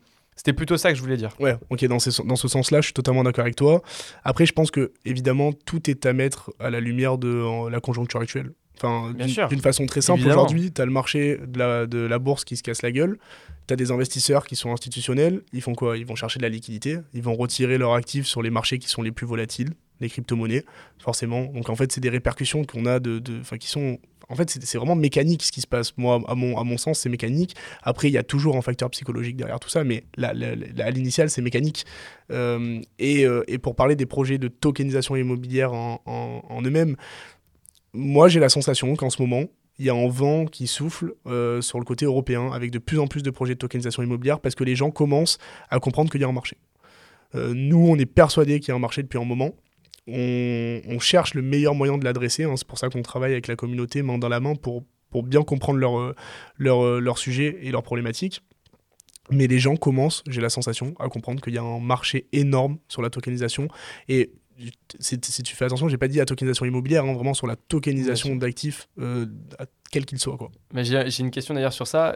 tu, tu, parlais, on en, on discutait quand on a déjeuné ce midi ensemble, sur tokeniser tout, en fait, tokeniser euh, un, tour de circuit de cartes, mm. euh, tokeniser en fait chaque élément et pouvoir l'échanger. C'est vraiment la vision de Pecule.co euh, sur le très long terme. Alors, le endgame, évidemment, parce qu'aujourd'hui, on peut pas dire qu'on est prêt, et ce serait mentir que dire qu'on est prêt d'avoir cette vision-là, mais en fait, il faut comprendre qu'aujourd'hui, un des, des, problèmes de la tokenisation immobilière en France, d'un point de vue juridique, c'est le fait qu'on ne peut pas tokeniser l'actif en lui-même. C'est-à-dire que si je veux tokeniser un appartement, je suis obligé de passer par une SAS qui détient cet appartement. À partir de là, ce défaut devient presque une qualité parce que tu peux tout tokeniser à partir du moment où tu passes par une SAS. Maintenant, euh, la seule question qu'il faut se poser, c'est euh, qu'est-ce qui est trop cher pour être acheté en nom propre et qui peut soit te ramener du rendement, soit prendre de la plus-value? À partir de là, si tu as des réponses à ça, qu'est-ce qui, qu'est-ce qui a de l'intérêt à être fractionné? Si tu as des réponses à ça, tu peux le tokeniser. Ça, fait sens de le tokeniser. C'est vraiment, euh, c'est très simple, hein, mais euh, la vision à terme, c'est de dire euh, n'importe quoi peut être tokenisable. C'est-à-dire qu'aujourd'hui, on le voit, des NFT qui, sont qui matérialisent une œuvre d'art, d'une certaine façon, c'est de la tokenisation. Des, maintenant, des tokens qui vont matérialiser euh, je, je, je, suis une bouteille de vin par exemple qui va prendre de la valeur, c'est de la tokenisation. Des montres, euh, des montres, des bijoux, des, des, sneakers, euh, de, des chaussures. Il y a plein de gens qui. Et tu vois sur l'authentification, je trouve ça énorme parce que rien que sur Vinted, tu vois, c'est des trucs tout con, mais le nombre de trucs où tu te dis, bah, ça vient peut-être de, de, Chine ou ça vient peut-être de, notre pays entre guillemets, plutôt que c'est un vrai produit qu'il a vraiment acheté en magasin, c'est un vrai t-shirt Nike, c'est un vrai sac Longchamp, j'en sais rien. si tu pouvais authentifier ça tu n'aurais pas cette part de doute et tu aurais une stabilité sur un marché finalement qui serait beaucoup plus importante. Donc je, je suis convaincu qu'il y a des, euh, euh, des réelles preuves finalement du Web3, des réelles utilités du Web3 mmh. qui sont applicables et qui sont euh, souhaitables en fait finalement dans la, dans la, vie, dans la vie active. vous êtes combien à travailler sur, sur Pecul.co aujourd'hui? Bah, Du coup on est 3, 4 quand on intervient avec des freelances. Euh, pour bosser sur le côté dev. Mais euh, on est ouais, on est trois grossièrement. Donc les, les freelances, vous les utilisez donc sur le partie dev, plutôt sur le site internet, sur euh, la technologie. la technologie, c'est Damien vraiment qui, 100%. 100% qui est à la tête de ça. C'est ses sujets de prédilection, si tu veux. Après, évidemment, des fois, ça nous arrive de sous-traiter, enfin de sous-traiter, de travailler avec des avec des freelances pour la partie plus front, des sujets qui sont moins touchy et qui et qui peuvent être traités avec d'autres avec d'autres personnes. Mais toute la partie blockchain à proprement parler, au de sécurité des smart contracts, etc. C'est vraiment Damien euh, qui, est, en tête et en charge de ça. Quoi. Ok, ça marche. Comment tu travailles le, euh, le branding et le marketing de Pecul.co alors c'est un énorme sujet. C'est un énorme sujet parce que euh, parce qu'aujourd'hui en fait il n'y a pas de marque à laquelle s'identifier. Euh, on ne peut pas être le, le outsider de telle ou telle ou telle entreprise. nous aujourd'hui la seule, le seul placement qu'on a c'est de partager du contenu et c'est d'essayer d'éduquer au maximum le marché, prendre du temps avec, le, avec les, les, les gens pour discuter, expliquer ce que c'est. Donc en fait, on se, on se brande uniquement euh, plus comme une communauté que comme une marque, si tu veux. Euh, alors on pourrait, euh, tu vois, potentiellement faire des drops de NFT pour dire bah, tous les gens qui détiennent des NFT, vous êtes vraiment des membres de la communauté Pécule. On veut pas envoyer ce, ce signal divergent. On veut pas créer un peu des des incompréhensions au sein de la communauté. Vraiment, aujourd'hui, nous, nos tokens, c'est des tokens immobiliers qui accordent le droit de percevoir des loyers, qui ont une liquidité sur le marché. Et d'une façon plus générale, Pécule, en fait, c'est une sorte de mouvement de liberté. C'est une sorte de mouvement d'accessibilité à un marché qui aujourd'hui est fermé. Et, euh, et, vraiment de transparence, en fait. Pécule, c'est de la transparence dans, en tout point. Et euh, si euh, vous cherchez du 15-30% de rentabilité, mais je le dis haut et fort, quoi. Fuyez parce que ici vous trouverez pas 30% de rentabilité. Vous allez trouver des rendements qui sont qui reflètent la réalité du marché. Vous allez, le, seul avantage que vous allez avoir, c'est d'investir à partir de 10 euros et de pouvoir liquider votre investissement. Si vous cherchez à faire des grosses rentabilités et tout, c'est pas ici que ça, que ça se passe, quoi. De toute façon, franchement, euh, on en parle dans, plusieurs podcasts là avec euh, divers euh, entrepreneurs. L'investissement et le risque, en fait, le rendement que tu as, il est lié de toute façon à un risque. Donc finalement, plus tu vas avoir, un risque important, plus forcément le rendement est important, mais il faut que tu jauges euh, par rapport à ce que tu es prêt à avoir. S'il y a quelqu'un qui me dit aujourd'hui, demain, ouais, je suis prêt, moi, à 5000 euros, à les perdre totalement à 100%, et même à, jouer à pile ou face une fois sur deux, bah écoute, joue à des rendements à 50%. Ouais. Va au casino une fois sur deux, euh, ça tombe pile, ça tombe face, et puis oui, ça peut être intéressant. Euh, parce que tu es prêt à les perdre cet argent. Mais il y a une grande partie des gens qui surestiment leur appétence au risque et euh, finalement qui, euh, qui se que satisfassent, euh, qui plutôt de, de, petits rendements, de rendements simples mais qui sont franchement réels par rapport au marché et assez sûrs. Et finalement, sur le très long terme, je pense qu'un rendement à 5 ou 6% est bien supérieur à un rendement à 20%. Bah, nous, on a vraiment cette vision-là. Et tu vois, ce que tu dis, en fait, euh, enfin c'est théorisé depuis, euh, depuis 1952, ça s'appelle le modèle de Markovitch. C'est en fait chercher, euh, si tu veux, ton meilleur rendement pour ton niveau de risque le plus faible possible. Ça, c'est censé être, moi, à mon sens, la, la, la, stratégie de tout investisseur qui fait du passif.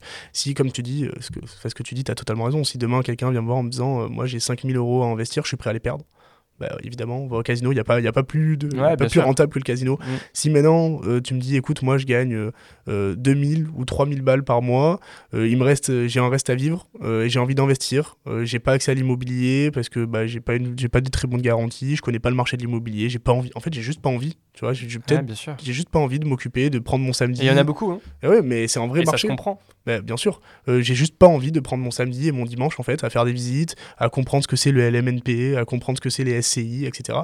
Bah, dans ces cas-là, ouais, on- nous on va, on va te proposer du 5 à 6%, la réalité du marché. On va te proposer ce que tu aurais pu faire si tu avais fait 100% de ton achat en immobilier.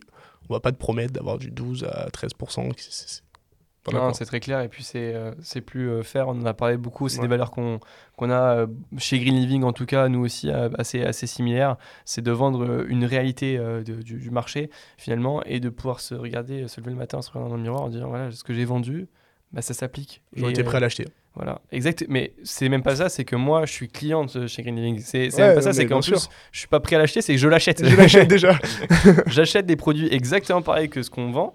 Et en plus, moi, euh, aujourd'hui, j'utilise la boîte travaux de Green Living. Ouais. Donc, j'utilise le service de Green Living. Tu vois, donc c'est c'est, euh, 100%. Même, euh, j'utilise donc euh, la partie chasse, vu que c'est moi qui le chasse. Donc, euh, j'utilise tous les aspects. et Je suis client moi-même de, de la solution qu'on propose. Et c'est un truc important. C'est quelque chose, pour moi, qui est primordial. De toute façon, c'est c'est un peu c'est un peu bateau de dire ça et je pense que c'est pas les c'est c'est pas t'as pas créé ce podcast pour entendre ce genre de phrase mais euh, la- le BABA c'est comme quand tout à l'heure tu disais euh, euh, je me rappelle plus ce qu'on disait mais c'était une, un, un principe fondamental aussi en disant euh, euh, il faut être assez fou ou quelque chose comme ça Ouais. mais, euh, si- il faut être per- euh, il faut être passionné par ce qu'on fait Oui, c'était un, un principe Ouais. de base. Ben, le deuxième, c'est il faut que tu utilises ton produit.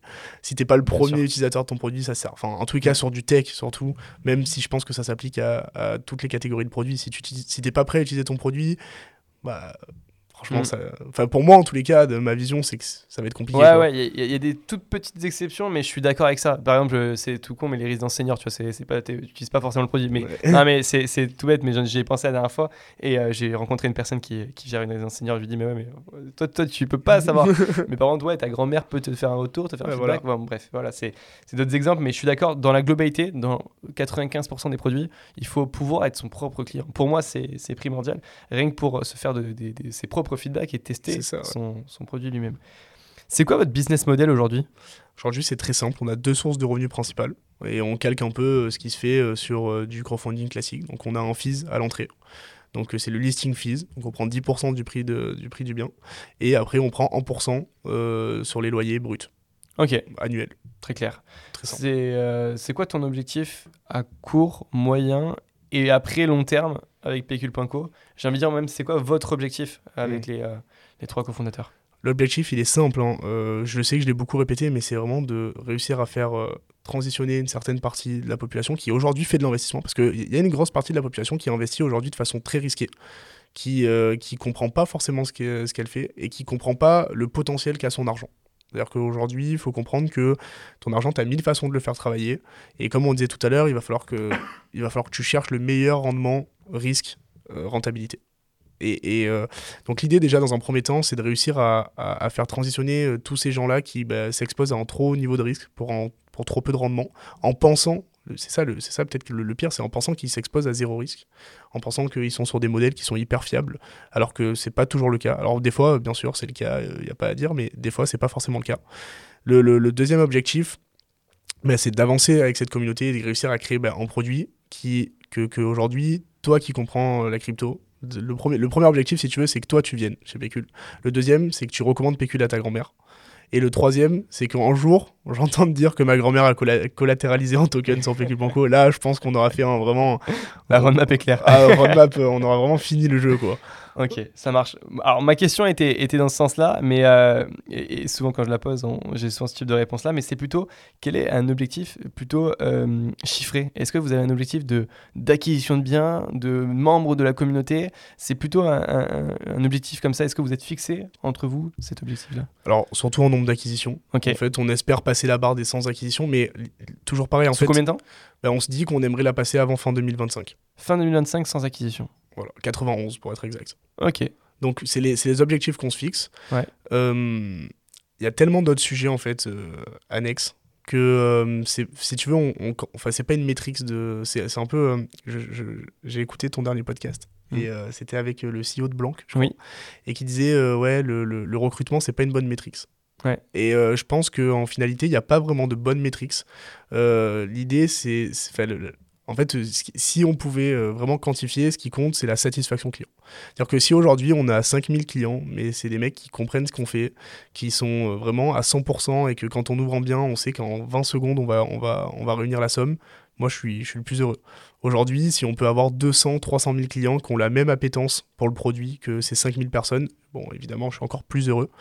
Mais, mais euh, je pense pas que euh, mesurer euh, ces objectifs avec une métrique d'acquisition, de chiffre d'affaires, de... Ouais, ça dépend si tu proposes des biens pourris qui sont à 2% de renta ou euh, des biens qui sont à 20% de renta mais qui se louent pas et finalement t'es loin de la réalité, euh, bah, vaut mieux en proposer deux fois moins C'est ça. et qu'ils soient deux fois mieux. En fait, nous, on- veut juste qu'un jour, euh, il y a un mec qui dise, mais j'aurais, en fait, je, je, je n'investirai plus dans l'immobilier de façon classique parce que ça n'a pas de sens. En fait, on va arriver à ce stade-là où on se dit, mais en fait, ça, c'est, quels sont les avantages d'investir dans l'immobilier classique? Si aujourd'hui j'ai 100 000 euros, je peux acheter pour 100 000 euros de token. Hmm. Si tu veux, c'est arriver à ce, à ce, à ce niveau-là et dire en plus, ces 100 000 euros, bah, j'ai ma liquidité quand je veux dessus. Donc pourquoi j'irai passer moi devant le notaire, faire des visites, faire. euh, faire- Alors, je comprends pour quelqu'un qui n'est pas passionné d'immobilier Ah ou qui n'a pas envie de. Voilà. Ouais. Euh, moi, tu me parles de ça, moi, d'un- étant passionné d'immobilier. Alors, je, je, je kiffe le principe d'accessibilité. Et tu vois, quand tu es avec le courtier au téléphone tout à l'heure, Ouais. quand le courtier dira stop, on arrête d'investir en immobilier, ben écoute, j'irai sur pécule.co. Par contre, euh, maintenant, là, aujourd'hui, je trouve que l'effet de levier est énorme. Quand tu es seul propriétaire, seul décisionnaire de si tu veux vendre ton bien en avril ou en septembre, tu vois, tu as, aussi différents avantages, différentes opportunités aussi. Et puis, la gestion d'un bien immobilier, il y en a qui trouvent ça. C'est du euh, plaisir voilà, pour toi. moi, c'est un plaisir. Oui. C'est un plaisir. Donc, euh, c'est euh, c'est toute une satisfaction personnelle de gérer toute la, la, la, la file, en fait, tout le fil de, de l'investissement. Donc, euh, euh, je comprends, mais je comprends totalement. Et pour des gens qui ne sont pas passionnés d'immobilier ou qui n'ont pas le temps, et il y en a énormément. Moi, aujourd'hui, c'est mon métier. Donc, Ouais, euh, je suis entrepreneur euh, c'est je, je fais ça toute la journée. Donc, c'est euh, très différent, forcément. comme tu dis, toi, t'es passionné. C'est pas, c'est pas comparable. Enfin, je veux dire, c'est- t'es pas la cible à proprement parler, quoi. Ouais. Mais je viendrai quand même, Ouais. un jour. T'as raison. T'as Si en raison. plus, ils sont chassés par Green Living, au moins, je suis sûr que c'est bien Que fait. de la qualité. C'est ça. Que des DPE euh, très bien notés. Ouais, c'est ce qu'on vise. Euh, si on parle un peu plus de toi, on revient un peu plus sur toi. Est-ce que tu as déjà investi dans l'immobilier? Est-ce que c'est quelque chose qui te donne vraiment envie? Alors, moi, euh, comme, je- perso comme je- ouais, euh, j'avais compris la question. À titre perso, c'est un sujet qui m'a énormément Ouais. intéressé euh, il, y a quelques, il y a quelques mois, slash années, en fait. Enfin, toute petite année et pas mal de mois. Et je pense que, ouais, je vais, je vais passer le cap. Ne serait-ce que, tu vois, peut-être je le ferai avec Green Living, je sais pas. Ne serait-ce que pour, voilà, vi- vivre un peu l'expérience d'un investisseur. Maintenant, plus ça avance, enfin, et comme je te disais, moi, je suis pas. euh, alors, j'aime bien l'immobilier, j'aime, mais moi, je suis surtout passionné par, euh, en fait, euh, rendre les choses accessibles, tu vois, et euh, casser un peu les codes. Et si aujourd'hui, je dois investir dans des garages plutôt que dans un appartement, je me sentirais tout aussi à l'aise à le faire. J'ai pas forcément une appétence particulière pour l'immobilier, et je vois de, de, de moins en moins la, l'avantage, si tu veux, de. c'est ce, qu'on vient de dire en fait, mais euh, je, viens de, je vois de moins en moins l'avantage de, de- d'investir dans l'immobilier en nom propre, surtout quand tu es en train de, d'essayer de fonder une, une plateforme de tokenisation. Et je pense que ouais, je vais, je vais m'y conformer, ne serait-ce que pour euh, faire un première, une première acquisition, comprendre le process et tout. En plus, euh, moi j'ai, la- chance d'être euh, encore euh, étudiant, enfin considéré comme un étudiant, donc euh, j'ai des, des taux qui sont géniaux. Quoi. Ah, c'est intéressant. assez intéressant. ok, super, nickel. Euh, J'ai deux dernières questions pour, pour clôturer ce podcast. Comment tu gères, toi, tes finances perso en tant qu'étudiant, entrepreneur? Est-ce que tu as une gestion un peu particulière pour donner des tips aux personnes qui sont euh, dans ta situation? Tu vas me tuer, j'ai un Excel. j'ai pas de produit. Je, je sais qu'il y a Finari qui fait ça, Ouais. qui, à ce qui paraît, marche pas mal. J'ai mon frère Et qui tu sais m'a qu'Excel, c'est pas mal. Moi aussi, je suis sur Excel, hein, perso. hein, Ah ok, je vraiment, pensais, euh, euh, ah je- non, je non, pensais que tu allais me dire non, moi j'ai Finari, etc. Non, je sais que Finari ça marche bien. Ouais. Euh, alors j'ai pas encore pris le temps de connecter tous mes comptes avec Finari. Moi en fait j'ai un système qui est très simple, c'est que euh, j'envoie euh, tous les mois euh, des sommes sur euh, des PEA, sur euh, un MetaMask et sur un compte eToro. Alors les gens qui font vraiment de la bourse vont me tuer d'aller sur eToro Ouais. parce que j'ai des commissions de, De fou. de fou furieux. Mais, euh, mais voilà, je suis allé au plus simple. Et non, j'ai aussi, euh, j'achète aussi sur Revolut. Donc je suis vraiment Ok. un gros barjo. Ouais. Parce que je suis, je suis sur toutes les plateformes, un peu les moins. En DCA Ouais, bien sûr. Euh, en fait, alors, euh, sur, le, sur eToro, c'est de l'argent que je m'amuse à trader un peu, à vrai dire. Mais sinon, PEA, Metamask et, euh, Revolut, c'est vraiment du DCA euh, classique. Bah, De toute façon, il, me semble que c'est la meilleure, euh, la meilleure méthode. Enfin, quand t'as pas envie de suivre les marchés, quand t'as pas envie de, te lever tous les matins et de, te poser la question à combien se trade euh, le Brent, tu te dis, bon, je, mets, je fais un DCA sur 4 ou 5 valeurs, sur des ETF, un truc classique. Et voilà, de toute façon, en PEA, je les touche pas. enfin, je veux, être indemnisé dessus, donc je, les, les sors pas, quoi. Et puis ça permet le DCA finalement de laisser son risque d'être supérieur finalement à certains traders. En tout- cas, les chiffres montrent qu'on est supérieur à 90% des traders, je crois, un truc comme ça. Euh, et en plus, c'est euh, ne pas se spécialiser dans un domaine. On peut pas se spécialiser dans 15 domaines. Quoi. Donc la bourse, on maîtrise pas, ben, on fait du DCA, c'est simple, c'est un virement automatique. Euh, c'est, ça permet de diversifier un peu son patrimoine, de continuer à le faire fructifier, tout en faisant rien du tout. Quoi. Ah, rien du tout. De toute façon, c'est le, le but à la fin, c'est vraiment d'avoir d'avoir réussi à diversifier, à créer une sorte de machine qui tourne un peu toute seule et qui génère des rentes euh, passives, que ce soit euh, bah, dans l'immobilier, euh, même avec des, enfin, c'est rigolo, mais avec des tokens ou euh, carrément avec des, des solutions de crowdfunding, si ça peut te ramener des, des, des, sources de revenus passifs, tout en, étant conscient que du risque qui est associé, évidemment. hein, mais l'idée, c'est vraiment, bah, voilà, c'est ça, quoi, c'est de générer de la, des revenus passifs de façon vraiment automatique, quoi. Ok, super intéressant. Est-ce que tu as des conseils euh, ou un conseil qu'on t'a donné euh, quand tu t'es commencé, euh, quand as commencé l'entrepreneuriat, que tu aimerais donner aujourd'hui à un jeune entrepreneur qui nous écoute sur ce podcast? Alors moi, le premier conseil, je crois qu'on m'a donné, c'est mon frère qui me l'a donné. J'ai pas voulu l'écouter, c'est euh, crée pas de SAS. Alors c'est con comme conseil, mais en fait tu te rends compte après que ça, en fait, dans, dans, dans le process de création d'une boîte et de structuration un peu psychologique, tu te dis ok c'est bon j'ai posé les statuts, ça y est, j'ai monté ma boîte. Ouais. Ça change rien. En vrai de vrai, ça change rien. Et euh, passe du temps à construire ton produit, passe du temps à parler avec tes utilisateurs, euh, t'enferme pas dans ta chambre euh, à essayer de créer euh, à essayer de créer le Facebook de demain en fait prends une feuille prends euh, 100 150 numéros de personnes qui peuvent être dans ta cible prends 10 questions type mets toutes les réponses dans un Excel fais un tableau croisé dynamique cherche les bonnes réponses et à partir de là mets-toi à créer ton produit et ton produit teste ton marché crée ta SAS Enfin c'est le conseil peut-être C'est le faire plus les choses. Non, mais je suis totalement d'accord, c'est faire les choses dans l'ordre, quoi. ouais mais mais c'est pas c'est pas, pas. instructif. Ouais, ouais, non, mais je suis d'accord. Et puis, j'ai pas fait pareil non plus, hein, mais, mais je suis d'accord que maintenant, à, à refaire les choses, finalement, mais c'est ça qu'il faut faire. Ah. C'est euh, tester son marché, aller auprès de ses clients. euh. moi, je me suis rendu compte que la première société que j'ai montée, je- quatre mois après, je suis allé demander le premier feedback sur Ouais. euh, un premier client. Et c'est. euh, Enfin, même pas, c'est même pas feedback parce que c'est même pas un retour sur euh, ce qu'on lui avait fait, c'est qu'est-ce que tu penses de cette solution? Juste ça. Et on a mis 4 mois. 4 mois à lui demander ça. Et on a changé certaines choses par rapport à ça, mais au bout de 4 mois. Mais le temps qu'on perd.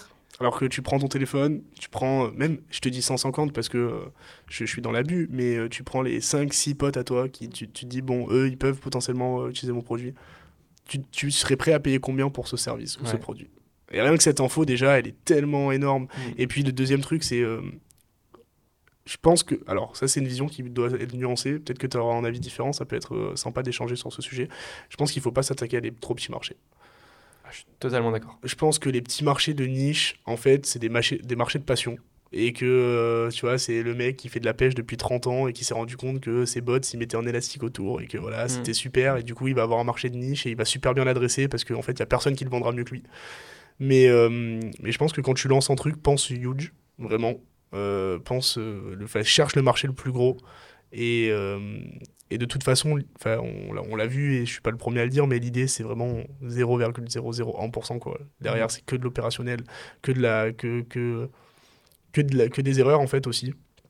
Et euh, moi j'ai une vision un peu de l'entrepreneuriat qui est rigolote. C'est, euh, je me dis, euh, c'est de partir d'un point A, atterrir à un point B, tu vas avoir une ligne, ça c'est ta vision. Et tout au long de ton expérience entrepreneuriale, tu vas faire des sortes de vaguelettes autour de ta vision. Et l'important, c'est vraiment de garder, tu vois, ça va faire une courbe un peu euh, sinusoïdale. L'idée, c'est vraiment de garder euh, cette ligne droite euh, qui va te permettre d'atteindre ton objectif final que tu t'es fixé dès le début avec la même vision, les mêmes trucs. Sauf que, mais évidemment, enfin, nous, on est passé, euh, on, a, on a failli abandonner la partie blockchain avant de se rendre compte que c'était clé Tu vois, enfin, c'est des trucs. Ouais, euh, bien sûr, c'est en fait garder son objectif par rapport à, à ses valeurs euh, jusqu'à jusqu'à la fin et se demander mais pourquoi on avait choisi ça, pourquoi on avait décidé ça tout quand on l'a fait au début? Et euh, peu importe ce qui t'arrive, parce qu'il peut t'arriver des événements un peu euh, exogènes qui sont hyper négatifs Mm. et qui te font prendre des mauvaises décisions, qui te feraient prendre des mauvaises décisions. Et finalement, si tu restes en, en- en focalisé sur tes valeurs, sur ton produit, sur ton projet, sur ta vision, bah, tu les prends pas ces décisions. C'est ça. Puis en plus, un autre truc aussi. Je crois, je crois que ça vient de mon frère aussi, ça. C'est. euh, Ton frère, il t'a- il donné ouais, pas mal il- de tips quand même. hein il, il donne pas mal de il fait quoi lui tips. dans la vie? Lui, il a fait euh, école de co, classique, euh, KPMG. euh, et après, il a bossé dans une start-up Mobile Club. Je sais pas si ça te parle. Location de téléphone mobile. Ah si, si, si. de, fondé par Damien Morin, je crois, ancien fondateur de Safe. Save. Ça, je connais pas. Bon, bah, un- un- Ok. un- Et Mobile Club, j'ai déjà vu de pub. Sur, euh, Ok. autant je connais pas. euh, Et après, euh, maintenant, il a rejoint une, agence de grosse dans laquelle il... Enfin, il a cofondé une agence de grosse marketing. Ok. Ok, Donc, il est euh, Ah ouais, entrepreneur. il est oui. entrepreneur aussi quand même. Ouais, bien sûr. Et donc, pour revenir sur ce conseil-là, c'était, je me rappelle, ça m'avait marqué quand il m'avait dit ça, il m'avait dit, ouais, euh, vaut mieux prendre 30 000 décisions par jour que en prendre une par mois, parce que le mec qui prend 30 000 décisions par jour, en probabilité, il a beaucoup plus de chances d'en prendre une bonne. Ouais. Et c'est vraiment, c'est bête comme conseil, mais euh, il a sûrement dû l'entendre quelque part, Ouais. il l'a remixé un peu à sa sauce, mais On dirait que c'est lui, t'inquiète. ouais, voilà, créditez-le s'il vous plaît. Mais, euh, mais vraiment, je trouve, je trouve qu'en fait, avec du recul, là c'est une phrase toute bête, mais qui est vraiment restée dans ma tête, je me suis dit, ouais, c'est vrai qu'il il a pas tort en fait. Il a vraiment pas tort, parce que finalement, bon, bah, même si t'en prends euh, 28 000 mauvaises, à la fin, t'en as pris quand même euh, 2000 bonnes, comparé au mec qui en a pris une, si est qu'elle soit bonne, il en a pris une bonne, quoi. Ouais, mais c'est ça. Et puis les, euh, les 28 000 mauvaises, finalement, à chaque fois que tu prends une mauvaise décision, t'apprends. Ouais. Donc euh, finalement, euh, plus qu'une bonne, quoi. bah, si t'en as 28 000 mauvaises, euh, t'apprends sur les 28 000 et les 2000 que t'as de bonnes, bah, c'est génial. Donc euh, je suis à 100% d'accord avec, euh, avec ton frère. Ouais. Je te donnerai son numéro. Nickel. Bon, bah, c'est super. Euh, comment on peut te contacter si jamais on veut échanger? LinkedIn? À fond.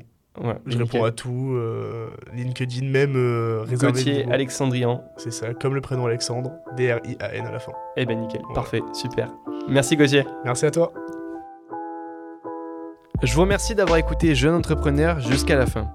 Si le podcast vous a plu et que vous voulez le soutenir, n'hésitez pas à le partager à la personne à qui vous avez pensé en l'écoutant et surtout à mettre 5 étoiles sur la plateforme où vous l'avez écouté, ça me ferait extrêmement plaisir.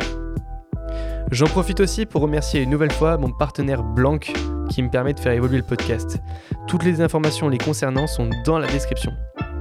On se retrouve la semaine prochaine, même heure, même endroit. Salut